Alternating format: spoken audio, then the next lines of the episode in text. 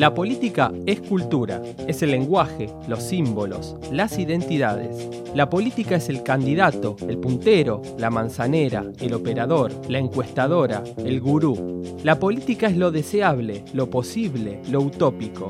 La política no es la guerra. La política es la batalla cultural.